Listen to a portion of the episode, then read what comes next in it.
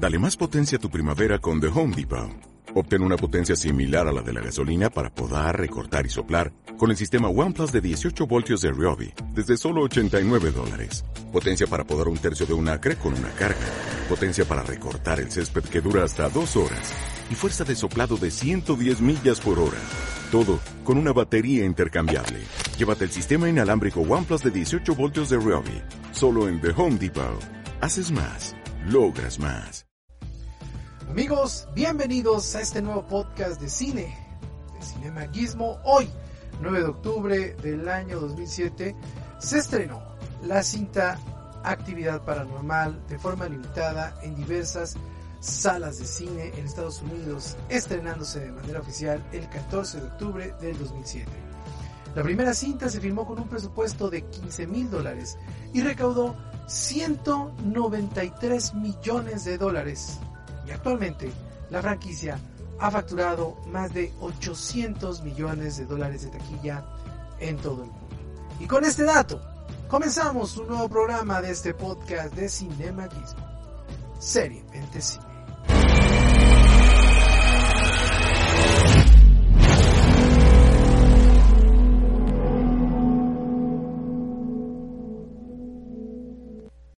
Bueno, y comenzamos este podcast de cine con una cinta que a mí en lo particular es una de mis películas de terror favoritas y, afortunadamente ya llegó a su tercera parte porque estas franquicias de VHS es una de estas franquicias que a pesar de no haberse vuelto populares en el sentido mediático, han ido construyendo un fuerte círculo de seguidores de la misma forma en que desarrollan las historias, como una leyenda urbana que circula entre personas con intereses muy similares.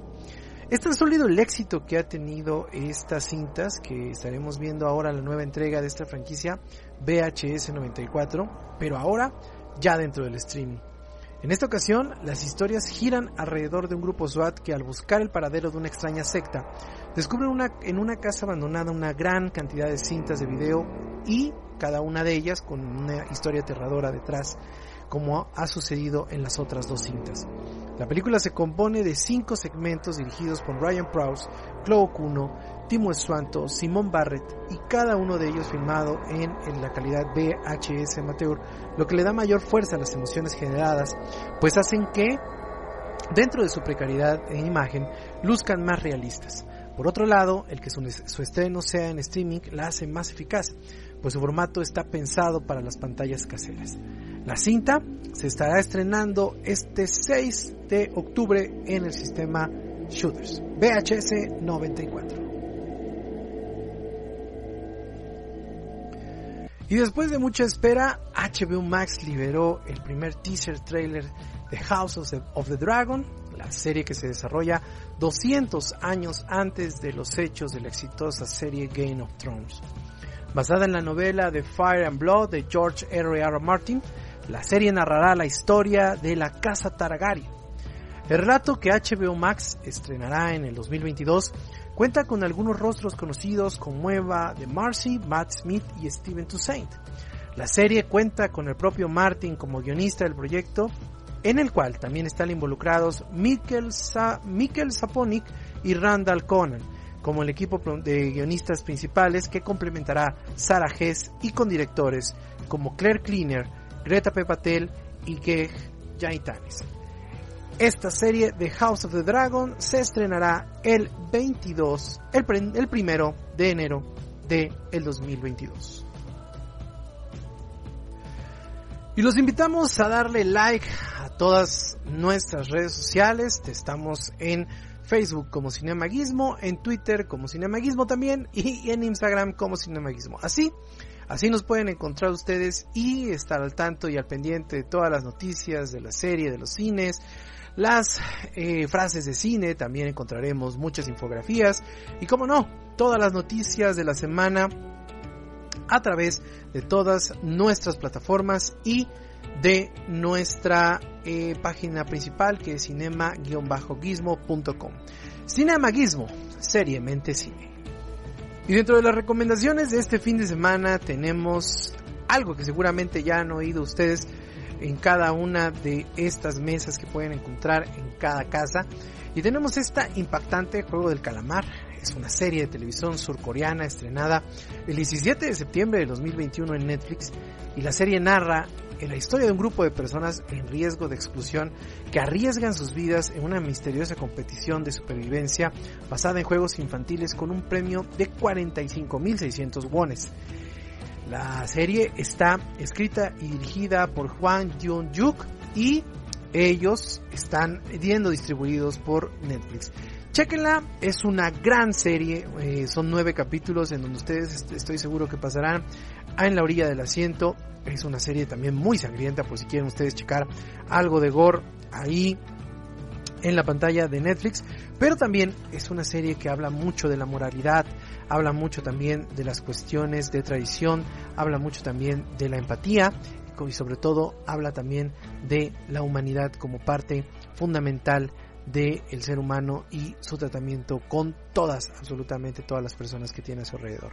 El juego de calamar es una gran serie, les se la recomiendo, se la recomendamos aquí en Cinemaguismo y sobre todo les, les eh, encomendamos que chequen esta, esta serie, sobre todo con toda la visión de que eh, el cine coreano está creciendo cada vez más, las series coreanas están creciendo cada, vez más, hay muchísimas en Netflix, chequenlas, están muy interesantes, eh, son muy estéticas, tienen mucho color, tienen mucha, eh, pues, situaciones eh, creativas bastante interesantes.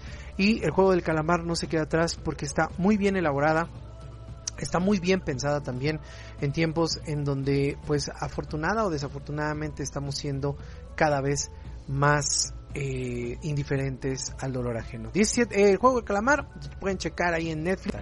Y también dentro de estas recomendaciones que tenemos, tenemos esta eh, serie de No fue mi culpa, que es la primera serie mexicana de esta plataforma Star Plus. Esta es una innovadora línea narrativa, el cual invitará a todos los suscriptores a checar todas estas historias que están ligadas a el feminicidio y eh, la desaparición de mujeres aquí en México. La producción está realizada en tres versiones locales, que son México, que es la primera, Colombia y Brasil, donde narra historias de víctimas de feminicidios, de personas afectadas por todo tipo de, de violencia de género, y todas están inspiradas en hechos reales de mujeres de diversas edades, clases sociales, lugares de origen. No fue mi culpa. México narra un nuevo caso en cada episodio, episodio unitario, al tiempo que presenta una historia central que atraviesa toda la serie.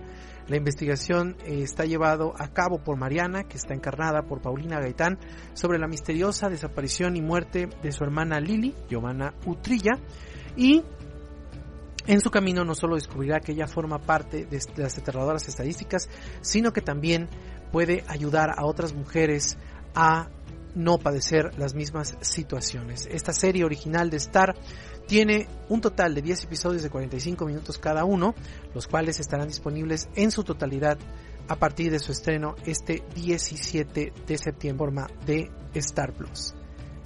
Y ahora nos vamos con una buena noticia porque Anima Studios, la empresa de animación mexicana, hace un convenio con Disney Plus para distribuir todas sus cintas. De acuerdo con datos oficiales de la Cámara Nacional de la Industria Cinematográfica, la Canacine, las producciones de Anime Studios se han colocado dentro del top 10 como las películas animadas más taquilleras del país. Y aunque sus primeros eh, los primeros lugares lo ocupan las películas de huevo cartoon con un gallo con muchos huevos, una película de huevos y otra película de huevos y un pollo. Anime Studios brilla con los siguientes datos. La leyenda del charro negro con más de 100 millones de pesos, la leyenda del chupacabras con 125 millones de pesos, la leyenda de las momias de Guanajuato con 92 millones de pesos. Y la leyenda de Nanahuala con 42 millones de pesos. A partir de octubre se van a dar la transmisión a través de streaming de las eh, cintas de eh, Anima Studios y también tendrán eh, una colaboración cercana con los estudios Pixar, sobre todo para la eh, pues eh, potencialización de todos los recursos que tienen estos señores de Anima Studios. Bien, enhorabuena para este para la animación mexicana y sobre todo para estos señores de Anima Studios que van golpeando grande, grande en el cine y la distribución a nivel mundial.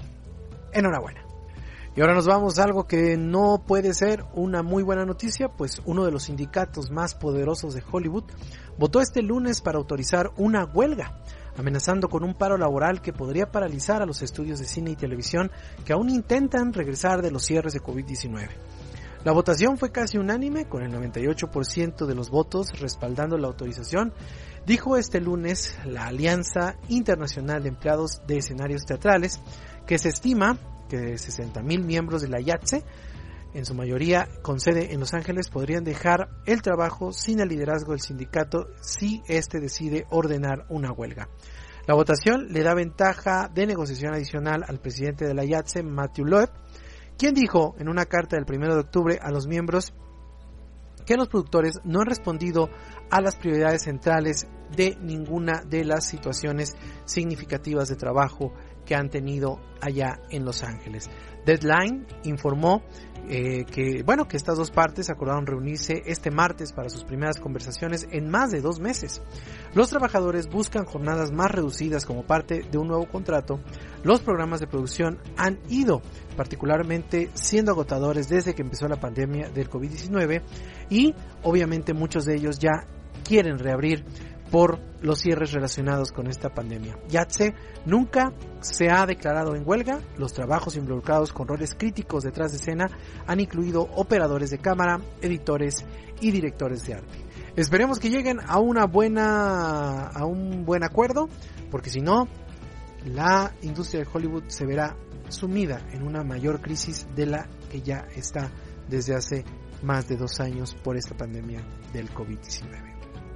Y nos vamos con esta última noticia que tenemos aquí en este podcast de Cinemaguismo, pues obviamente a todos nos ha pasado alguna vez que nos recomiendan una película de terror y al terminarla pues realmente nos sentimos muy defraudados.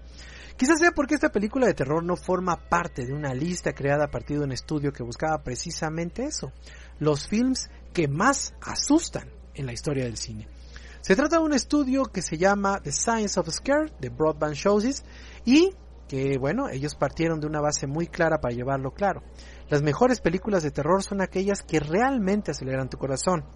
Partiendo de esa premisa, los investigadores primero compilaron una lista de 30 películas de terror imperdibles basadas en las recomendaciones de Reddit, las elecciones de los críticos y la lista de Science of Scare, hicieron que 250 participantes vieran las 30 películas mientras estaban conectados a monitores de frecuencia cardíaca, de manera que podían evaluar lo acelerado que iban en cada película.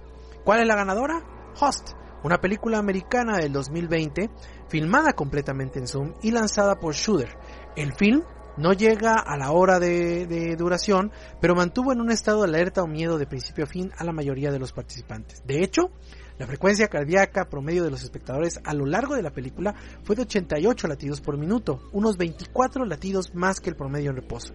La lista completa la, completan Sinister, Insidious, El Conjuro, Hereditary, Terrified, It's a Follows, eh, Un lugar en silencio, Actividad Paranormal, El Conjuro 2, El Babadook, El Descenso, Hush, eh, Un lugar en silencio, la primera parte, El Aro, la pesadilla en la calle del infierno, Halloween, la masacre de Texas, eso, la de 2017 y El Conjuro. Y esas son las cintas que están en esta lista, una lista bastante interesante. Sin embargo, la verdad, yo sí creo, yo sí creo que existen mejores películas para colocar en esta lista, pero estas fueron las que escogieron estos señores de Broadband Shows para poder crear este estudio. Y nos vamos, nos vamos de este podcast de cine. Les trajimos las mejores noticias de la semana y sobre todo las recomendaciones para que puedan ustedes maratonear este fin de semana y sobre todo estén ustedes muy muy contentos en este mágico e interesante mundo del cine y las series. Mi nombre es Ede López, nos vemos la próxima semana aquí en este podcast de cine. Hasta la próxima.